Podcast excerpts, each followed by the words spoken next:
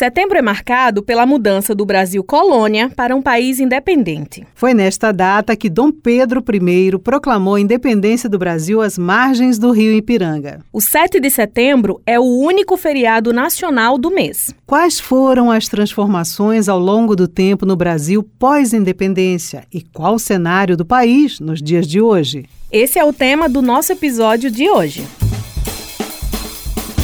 Olá, eu sou Ivina Souto. E eu sou Beth Menezes. Este é o Redação Tabajara, seu podcast que vai muito além da notícia.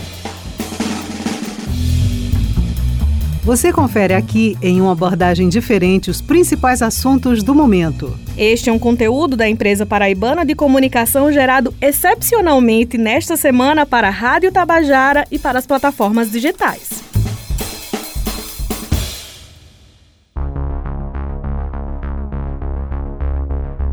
Para compreendermos melhor a história do nosso país, é importante fazermos um recorte do contexto da época. Por exemplo, a independência do Brasil aconteceu na medida em que a elite brasileira percebeu que o desejo dos portugueses era restabelecer os laços coloniais. Quando a relação ficou insustentável, o separatismo surgiu como opção política e o príncipe regente acabou sendo convencido a seguir esse caminho. As cortes de Portugal tomaram medidas que foram impopulares aqui no Brasil. Tais como a exigência do retorno do príncipe regente e a instalação de mais tropas no Rio de Janeiro. Além disso, a relação com a elite brasileira e os portugueses já não estava nada bem, pois os portugueses tratavam com desdém os representantes brasileiros que iam a Portugal para realizar negociações. Quando os portugueses exigiram o retorno do príncipe a Portugal, foi organizado um movimento de resistência contra a medida. Dessa maneira, foi criado aqui no país o Clube da Resistência e o Senado brasileiro recebeu uma carta contendo milhares de assinaturas que defendiam que o príncipe ficasse aqui.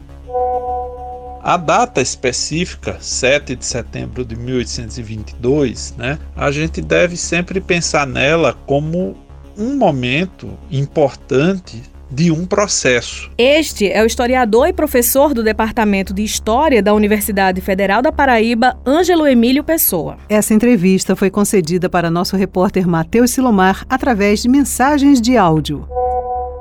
Na verdade, ele é um momento importante, significativo de ruptura né, do processo colonial né, que já vinha desde o século XVI se consolidando né, a partir da presença lusitana, portuguesa, enfim, nas terras da América, e esse processo colonial de séculos ele dá origem ao que hoje é o Brasil, né? Muito embora não seja uma coisa pré-determinada lá do século XVI, que necessariamente no século XIX teria que haver algo chamado Brasil. Né? É um processo com idas e vindas, marchas e contramarchas, muitas contradições, muitas disputas. Né? E a partir do ano, do final do século XVIII, esse arranjo colonial e esses vínculos de dependência direta entre a colônia e sua metrópole lusitana, ela começa a se fragmentar. Tanto é que há uma série de momentos assim de ameaças de ruptura. Né? O, o, o 1789 Minas Gerais, né, com a tentativa da chamada Inconfidência Mineira, ainda a Inconfidência Baiana no fim do século XVIII, a Revolução de 1817 aqui na região de Pernambuco, Paraíba, são mostras de que esse, essa estrutura colonial ela estava tensionada. E o que acontece efetivamente no caso do 7 de setembro é um momento, é uma virada na qual essas tensões chegam num ponto de ruptura institucional.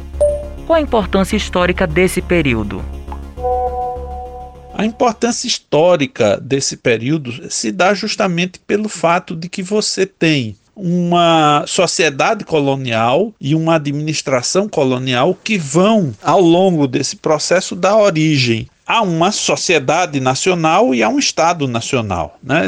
Isso não significa. Muitas pessoas imaginam assim: Dom Pedro I grita lá independência ou morte e ato contínuo está tudo feito. Né? Não. É um processo que, como já disse, começa bem antes e se alonga, né? porque é, nada garantia que, por exemplo, todas as capitanias, antigas capitanias portuguesas, aceitassem, por exemplo, o governo do Rio de Janeiro, sob o mando de Dom Pedro I, nada garantia que a solução do Estado tivesse que ser monárquica, né? Houve possibilidades, né, inclusive novamente aqui na região de Pernambuco, Paraíba, né, em 1824 se abriu a possibilidade de uma cisão e de um regime republicano, né, como houve no chamado período regencial várias tentativas de ruptura com essa unidade monárquica. Então, a data, o 7 de setembro, e o processo são muito importantes para a gente entender é, as idas e vindas da construção da nacionalidade brasileira e do Estado Nacional Brasileiro, que não necessariamente, volto a frisar, teriam que terminar no modelo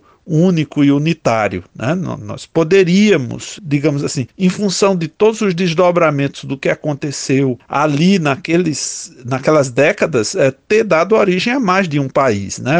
O desenvolvimento da situação, das alianças e das disputas, elas desembocaram nesse Estado nacional unitário, né? mas isso não estava escrito desde a origem que assim haveria de ser. Qual o significado do dia 7 de setembro? Nós historiadores dizemos né, que as o presente se apropria do passado e confere determinados significados ao passado a partir das lutas, das questões, dos desafios, né, da visão do presente. Então, o 7 de setembro de 1822 ele tem um significado lá no ano de 1822 que não é necessariamente o mesmo significado que nós aqui, já no ano 2021, atribuímos a ele. Ou, por exemplo, como foi o 7 de setembro de 1972, um, há quase 50 anos, né, 49 anos, em plena ditadura militar, quando se promoveu uma exaltação do patriotismo, trasladação dos restos mortais de Dom Pedro I e da Imperatriz Leopoldina para o Brasil, se promoveu uma espécie de mini Copa do Mundo para fazer né, toda uma exaltação do nacionalismo, como era comum na época. Eu creio que, considerando hoje, né, chegando ao 7 de setembro de 2021, estamos diante de impasses, né?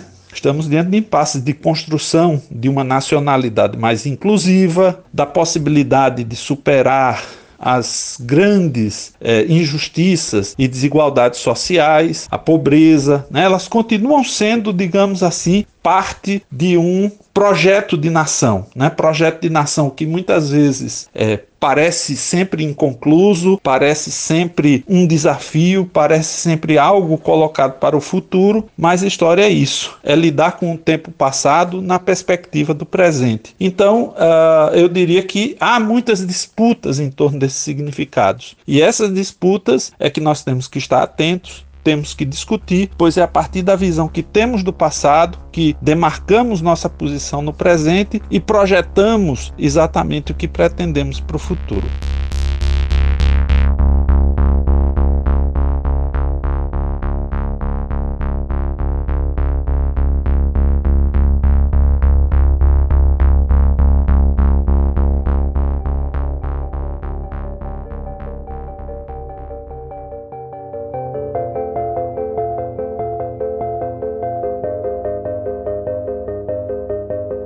Do dia 7 de setembro de 1822 até os dias de hoje, o Brasil passou por inúmeras mudanças sociais, políticas, culturais e econômicas. Como, por exemplo, entre 1889 e 1894, período inicial da República, e 1930 e 1934, era Vargas. Em 1955, com o parlamentarismo, com o Brasil rumo à industrialização. Em 1964, data marcada pelo golpe militar, e tempos depois houve a abertura política e redemocratização. Posteriormente, as eleições legislativas de 1974, o governo militar e seus seguidores foram amplamente derrotados. Lentamente começou a abertura política, que culminou com a Lei da Anistia em 1979, que permitiu o retorno dos exilados políticos que se encontravam no exterior. Já em 1989, houve a primeira eleição direta para presidente pós-regime militar. O presidente civil eleito foi Fernando Collor, que assumiu em março de 1990. Foram tantas idas e vindas nos processos políticos e sociais do país, mas como anda o sentimento do brasileiro atualmente? Bem, as pesquisas apontam um descontentamento por parte da população. Uma das causas é a situação sociopolítica enfrentada na atualidade. A pesquisa realizada pelo Instituto Ipsos mostra que 74% dos brasileiros não estão satisfeitos com os rumos que o país toma. A pesquisa What Wars the World, que abrange 27 países, perguntou aos entrevistados se eles acham que suas nações estão indo na direção certa ou errada. Considerando a média global, 64% das pessoas que responderam à pesquisa no mundo todo estão insatisfeitos com o rumo de suas nações, ou seja, a grande insatisfação no Brasil é 10 pontos percentuais maior que a média. A pesquisa foi feita online e realizada com 19.520 entrevistados com idade entre 16 e 74 anos de 27 países, sendo deles mil brasileiros entre os dias 22 de janeiro e 5 de fevereiro de 2021. A margem de erro para o Brasil é de 3,5 pontos percentuais. Nosso repórter Matheus Silomar conversou com o cientista político e professor da Universidade Federal de Campina Grande, José Marciano Monteiro, para compreendermos sobre essas questões. A entrevista aconteceu via mensagens de áudio. José, qual o motivo das pessoas estarem menos otimistas com o Brasil? É a situação política? Os motivos, Mateus, são vários, mas nós poderíamos destacar primeiro a atual conjuntura do país. Né? Nós temos um país em que o desemprego está galopante, a inflação continua a subir, os preços dos alimentos, do combustível, enfim, são vários fatores que têm contribuído para as pessoas não acreditarem na política, quando na verdade elas deveriam acreditar na política porque são das decisões políticas que nascem, que surgem o preço mais alto do alimento, a inflação, porque isso tudo é resultado de decisões políticas. Então, é importante frisar isto, porque esse não otimismo ele é muito resultante de uma conjuntura, né? De uma conjuntura e que não se vê, portanto, perspectiva de mudança. O que se observa no atual governo é sempre uma agenda de ajuste, uma agenda de cortes, mas não se tem uma agenda de investimento. Então isto alimenta e tem, e tem contribuído para que as pessoas tenham essa percepção de que o Brasil não irá mudar. O senhor acha que a população vem perdendo o sentimento do patriotismo? Eu não percebo né, que nós brasileiros fomos muito ufanistas em relação aos nossos símbolos é, nacionais e a própria ideia de nação. Eu acho que esse é um, algo ainda inconcluso, né? A ideia de pensar um projeto nacional e de uma nação é, realmente punjante, eu acho que isso ainda está inconcluso do ponto de vista, inclusive, sociológico. E nesse aspecto, eu vejo que esses símbolos nos uniam em determinados momentos. Somos patriotismo quando o Brasil jogava futebol. No carnaval também havia essa, em certo sentido, essa unidade. Passando esses dois eventos, por assim dizer, eu não consigo perceber elementos que permitiriam a unir o povo brasileiro, a construir uma unidade do povo brasileiro. Eu não consigo perceber isso, até porque o Brasil tem sérios problemas que já conduz a esse processo de diferenciação e de separação, a começar pelas desigualdades. É um país que sempre olhou para o andar de cima e esqueceu os de baixo. Né? É um país que, ao mesmo tempo, vive hoje uma das maiores crises, mas essa crise não repercute, por exemplo, na elite financeira do país. É uma crise que foi construída e que um determinado segmentos da sociedade pagam o preço muito mais alto. A exemplo das pessoas que são assalariadas e, consequentemente, as pessoas que vivem na classe média. Essas sim estão pagando um preço muito alto pela escolha política que foi feita. Isso acaba fazendo que as pessoas não tenham esse patriotismo e muitas delas queiram, inclusive, morar em outro país. Isso é muito ruim do ponto de vista de uma nação. Porque uma nação ela deve se construir sim em torno dos símbolos, mas não só em termos dos, dos símbolos, em torno de uma agenda que permita fazer com que todo e qualquer brasileiro seja reconhecido nesta nação. E muitos dos brasileiros não são reconhecidos e não estão sequer na agenda política. Então acho que esse é um problema central que tem permitido, eu diria, a construção de uma ou um sentimento de não patriotismo. Como o senhor analisa a questão da polarização nesse momento em que vivemos? Eu não vejo problema quando esta polarização se dá nas linhas, nos limites impostos pela Constituição. Quando a polarização ocorre no âmbito democrático. Eu acho que o grande problema atualmente em relação à polarização é que há um polo que dialoga constantemente com práticas autoritárias e, quiçá, também práticas fascistas. Isto, a meu ver, é que é preocupante. Então, nesse sentido, esse tipo de prática coloca em xeque o próprio texto constitucional de 88, o pacto que fora firmado em 88. Nós não víamos no Brasil né? Em todas as disputas, em todas as polarizações que tivemos, desde o processo de redemocratização, nós não víamos partidos colocar ou agentes colocar em xeque o sistema democrático o sistema eleitoral. Não se tinha isto anteriormente. O que surge agora como novo nesse cenário de polarização é que há sim um polo que coloca em xeque não só o sistema eleitoral, mas a própria democracia, dialogando a todo momento com práticas autoritárias que inibe o processo, inclusive, de participação e, consequentemente, de construção de uma agenda propositiva no campo dos direitos e do reconhecimento da diversidade de um país que é tão plural e, ao mesmo tempo, tão diverso como é o nosso. Na sua visão, depois que Jair Bolsonaro começou a usar a bandeira nacional como um símbolo político, a imagem dela passou a ter uma visão negativa? O uso da bandeira nacional foi colocado muito antes dessa própria ideia do Bolsonaro chegar ao, ao poder. Vale destacar que nas manifestações de 2013 e posteriormente em 2016, que culminou com o golpe e a retirada da Dilma Vana Rousseff do poder, ali já se faziam as manifestações, as mobilizações, dividindo o país entre aqueles que são patriotas, e aí a ideia de patriotismo, uma ideia muito simplificada, uma ideia em que você colocava a bandeira nacional, as cores do Brasil através do uso da camisa da CBF, né, da seleção brasileira. Então, nesse aspecto, o bolsonarismo apenas ele recupera esses movimentos, a, a exemplo do do Movimento Brasil Livre, o MBL e tantos outros movimentos que se apropriaram deste símbolo nacional e passaram a dizer que dentro da disputa política ser brasileiro significaria usar a camisa e consequentemente defender aquilo que não estava vinculado às cores vermelhas. Uma alusão claramente a uma crítica a os governos de, eu diria, mais progressistas e no campo da esquerda.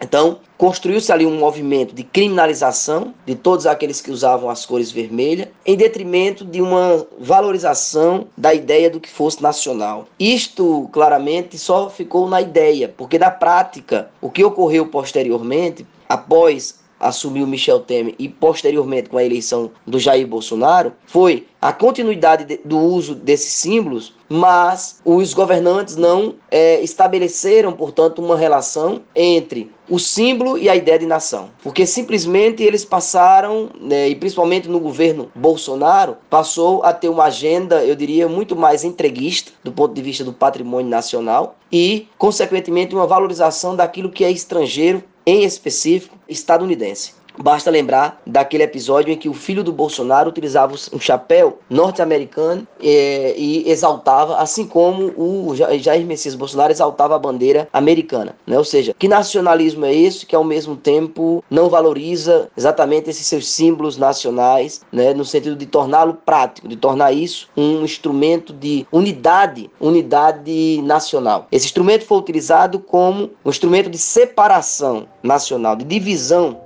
nacional, mas não de unidade nacional.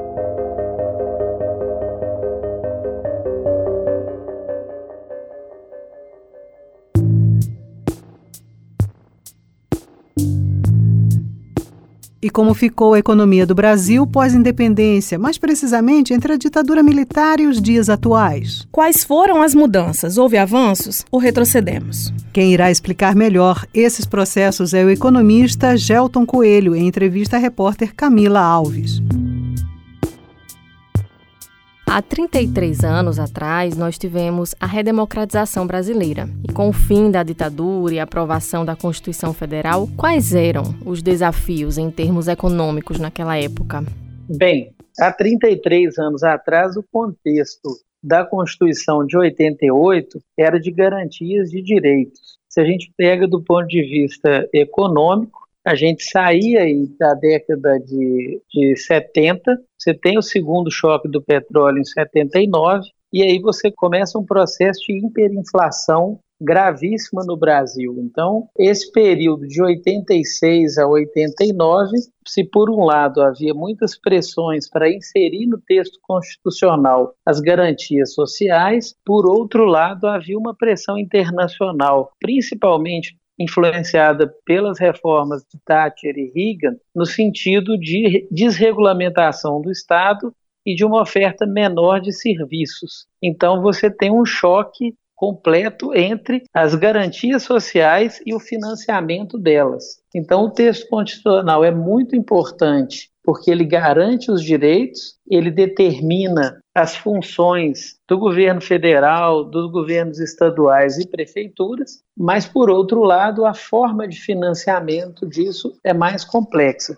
E outra coisa, é, havia sido tentado na década de 80 e foi assim também na década de 90 uma série de planos econômicos e esse aprendizado levou depois ao plano real. As várias tentativas de estabilização da moeda, de reter a renda, de você ter um controle de preços, isso levou depois à, à construção da ideia de uma transição, que foi a a URV para depois fazer a estabilização depois de três meses para você cortar essa retroalimentação da inflação. E fazendo um paralelo com os problemas que nós temos hoje, é que a inflação é alimentada muito pelos preços administrados pelo governo federal. Então, quando a gente fala, por exemplo, dos combustíveis, das tarifas de energia, elas têm uma composição muito forte no contexto de inflação. Então, esses preços que passam por uma mudança de estratégia em termos econômicos da equipe econômica do governo federal vão impactar diretamente a população e afetar, obviamente, os direitos sociais. Com a aprovação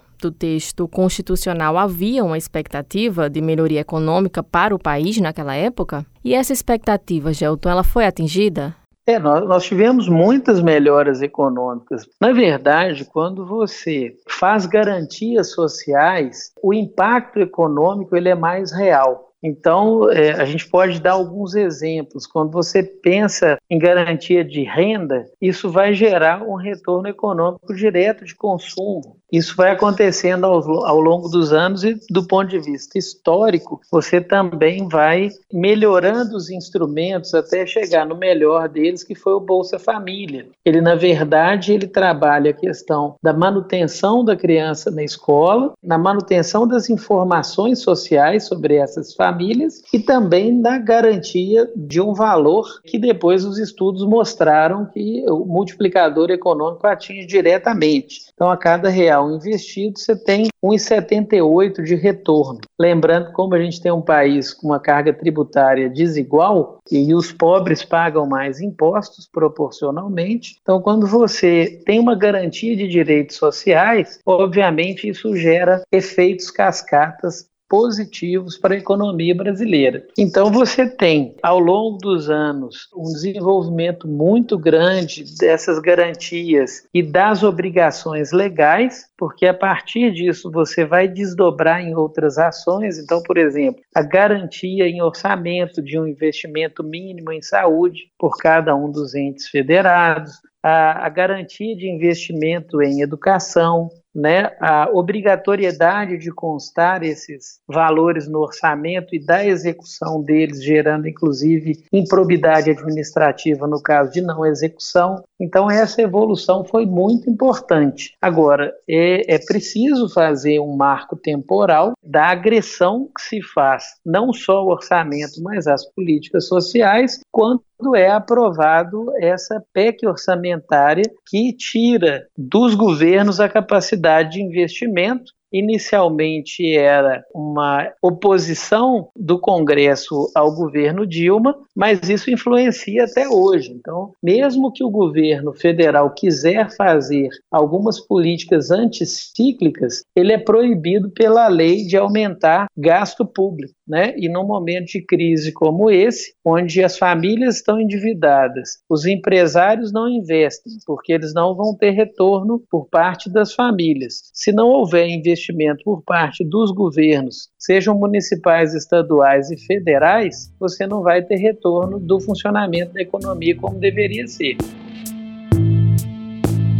Nós estamos novamente passando por uma crise democrática e também econômica. Existe alguma semelhança na crise econômica de hoje para aquela crise de 33 anos atrás? Há 33 anos atrás, a gente sonhava com o que o país viveu há anos atrás. Quando a gente começou a avançar em termos de garantias, em termos de conquista de independência do país, quer dizer, nós trabalhamos a ponto de ter reservas econômicas consolidadas hoje, né? A gente tem hoje mais de 350 bilhões de reserva e foram conquistados quando? No mesmo período em que você teve aumento das garantias sociais. Então, uma coisa é consequência da outra. O gasto público ele gera diretamente a criação de empregos de maior qualidade, o aumento do ticket médio de consumo e, consequentemente, faz girar a economia. Agora, quando o governo para de investir, quando o governo privilegia lucro de determinados setores, nós temos aí um crescimento do número de brasileiros na lista da Forbes. E, por outro lado, a gente tem um crescimento do número de desempregados e pobres. Então a escolha está feita. As pessoas vão falar, ah, foi a pandemia. Não, a pandemia não tem nada a ver com esse, esse problema grave que tem sido de política econômica. Gelton, e em relação à gestão econômica atual e há 33 anos atrás, também existe alguma semelhança entre a gestão feita pelos militares e a de Jair Bolsonaro hoje? A gente tem que lembrar que há vários grupos de militares. Então, por exemplo, você teve um período em que os militares tiveram importância econômica muito grande na constituição dos planos nacionais de desenvolvimento, que é o que a gente precisa agora. Por outro lado, você teve momentos em que os militares que estavam no poder eram mais liberais, como foi o caso da transição final de 80 até 85. E essa transição, digamos, para essa turma mais liberal do ponto de vista econômico, vai gerar as duas décadas perdidas no seguinte. Esse modelo que a gente fala aí da influência da, da Thatcher e do Reagan, eles vão influenciar desde o Collor até o final do governo Fernando Henrique, que é essa política de desestabilização, né, desagregação dos conceitos de proteção social e do desmonte do Estado. Né? Então, esses impactos são diretos. Vou dar um, um exemplo de Minas Gerais, quer dizer, você tinha uma empresa estatal que tinha controle sobre a produção mineral, que era a Vale, que tinha é, a sua sede em Minas Gerais, que tinha toda uma gestão, você tinha um número de empregados, e o desmonte dela vai levar ao quê? Aos crimes ambientais gravíssimos, por exemplo, 2015 em Mariana, que você destrói completamente o Rio Doce até o Espírito Santo, isso não está resolvido até hoje, e esse crime se repete em Brumadinho, onde você tem mais de 250 funcionários da própria empresa soterrados por um crime que a própria empresa comete. Então essas coisas elas não, não elas não são soltas, elas acontecem por motivos. Essa desregulamentação e essa, esse desmonte da regulação do Estado, ela proporciona coisas desse tipo.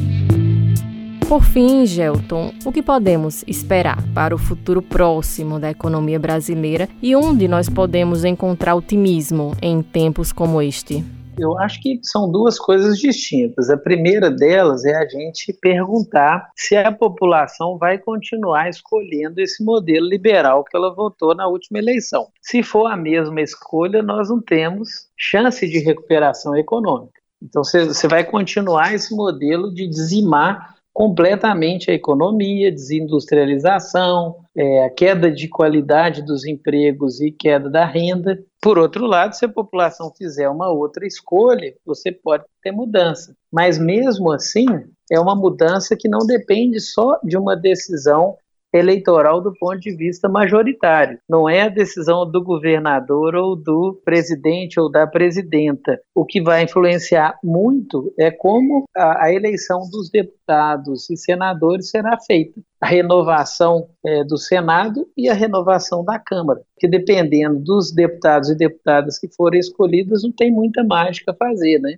Por exemplo, você elegeu majoritariamente agora, o governo aprova esses projetos de completa destruição de proteção social sem nenhuma dificuldade. Então, a, a chance de mudança é mudar o que está posto hoje. Se não tiver mudança, a crise vai piorar ainda mais e a gente vai viver outros colapsos ainda piores porque na verdade a gente está vivendo uma ponta do iceberg agora, né? Você tem um fanfarrão na presidência que brinca com o horário de verão. E agora a gente vê que o, a decisão de horário de verão não era uma brincadeira, né? Você tem impacto direto dois anos depois. Então, assim, é, essa infantilização das decisões econômicas é algo muito grave. Você não faz uma, uma mudança de patamar econômico do país investindo na produção de bananas, com todo respeito à imensa produção, por exemplo, que a gente tem na Bahia, muito importante para a exportação.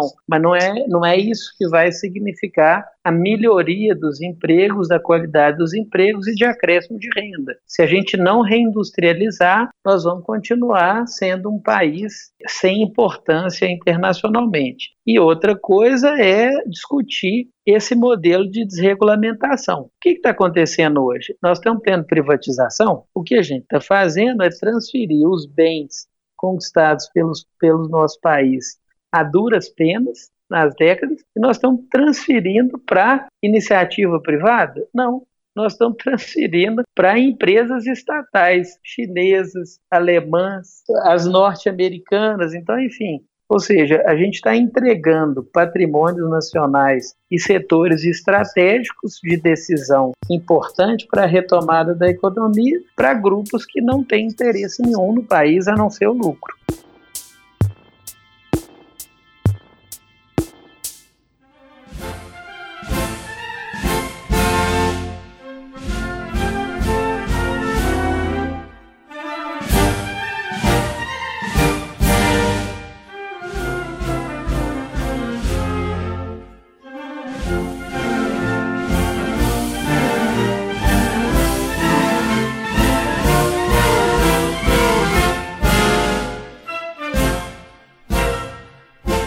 Fica são as perguntas: somos independentes? Avançamos? O que a gente espera do nosso futuro enquanto nação? Essas questões nos fazem refletir sobre o que aconteceu no passado, analisar nosso presente e nos mostrar qual é o futuro que nós queremos para o Brasil. As nossas escolhas de hoje vão refletir no amanhã bem próximo. E quais as marcas que queremos deixar para as próximas gerações.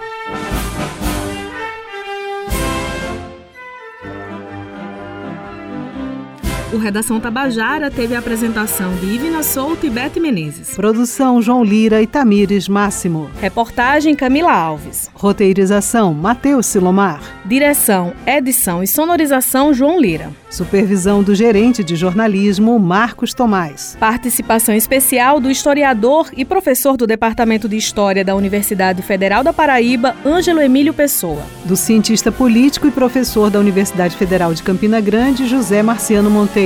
E do economista Gelton Coelho. Fontes de consultas: Agência Brasil e Congresso em Foco, do site UOL. Esta é uma produção da Empresa Paraibana de Comunicação. O Redação Tabajara se encerra por aqui. Até o próximo episódio. Obrigada pela escuta e até lá.